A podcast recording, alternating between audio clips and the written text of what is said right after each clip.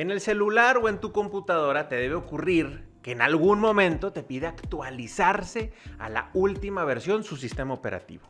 También es muy común que nos lo pidan las aplicaciones de nuestro celular, que se quieren estar actualizando constantemente.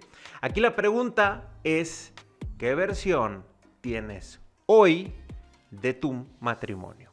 Soy Indalecio Montemayor y te invito a que hablemos hoy de tu versión matrimonial aquí en Recomienda Acciones. Quédate.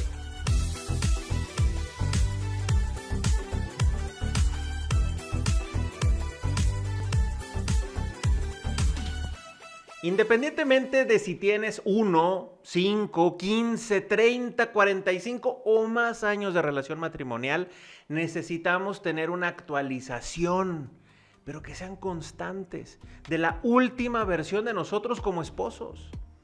Recuerda tu noviazgo. ¿Cómo era? A ver, date una recordadita. Date tiempo para pensarlo. En el noviazgo la prioridad era nuestra pareja. Buscábamos cualquier manera o forma de reunirnos, de platicar, de tener actividades juntos. Todo esto era para conocernos más y mejor.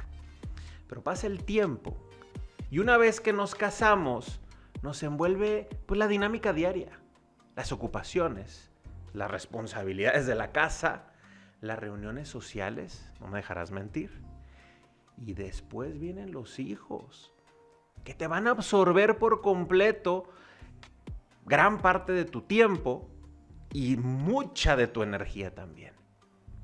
Dejamos de tener salidas, los esposos. Las muestras de cariño y afecto se van disminuyendo con el paso del tiempo también. Y no me extraña que te pase, como también me pasó a mí, le pasa a mucha gente, a muchos matrimonios, que empiezan a surgir frases como, pues ella ya sabe que la amo, no necesito decírselo. Eh, él es feliz en su trabajo y no quiero molestarlo. Ya nos conocemos bastante bien los dos. Algunas frases comunes. Pero al surgir las complicaciones matrimoniales, te das cuenta que en gran medida se da por motivos de desactualización entre los cónyuges. ¿Por qué? Porque tus objetivos, los sueños, las preocupaciones, los miedos ya no son los mismos. No son los mismos de hace un año, de hace 5, de hace 15, de hace 40. Los años que tú me digas de relación matrimonial ya no son los mismos. También cambian los gustos. Cambian esas preferencias. Es imposible amar lo que no conocemos. Por eso necesitamos conocer bien a nuestra pareja. Nos va a costar mucho trabajo. Al que me dicen, oye, es que me cuesta mucho tener esas muestras de afecto, de cariño, me cuesta mucho hacerlo. Pues porque te has desactualizado. Esto no es para echarle culpas al uno o al otro. Lo que sí es que debemos tomar acción hoy.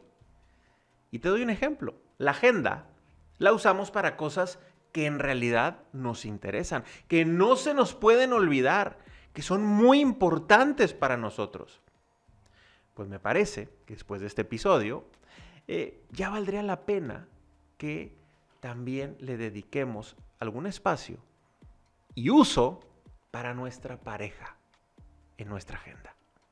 Gracias por acompañarme en esta edición de Recomienda Acciones. Te invito a que accedas a nuestro sitio web en Familia 360. Estoy seguro que vas a encontrar más recursos que te van a ser de gran utilidad.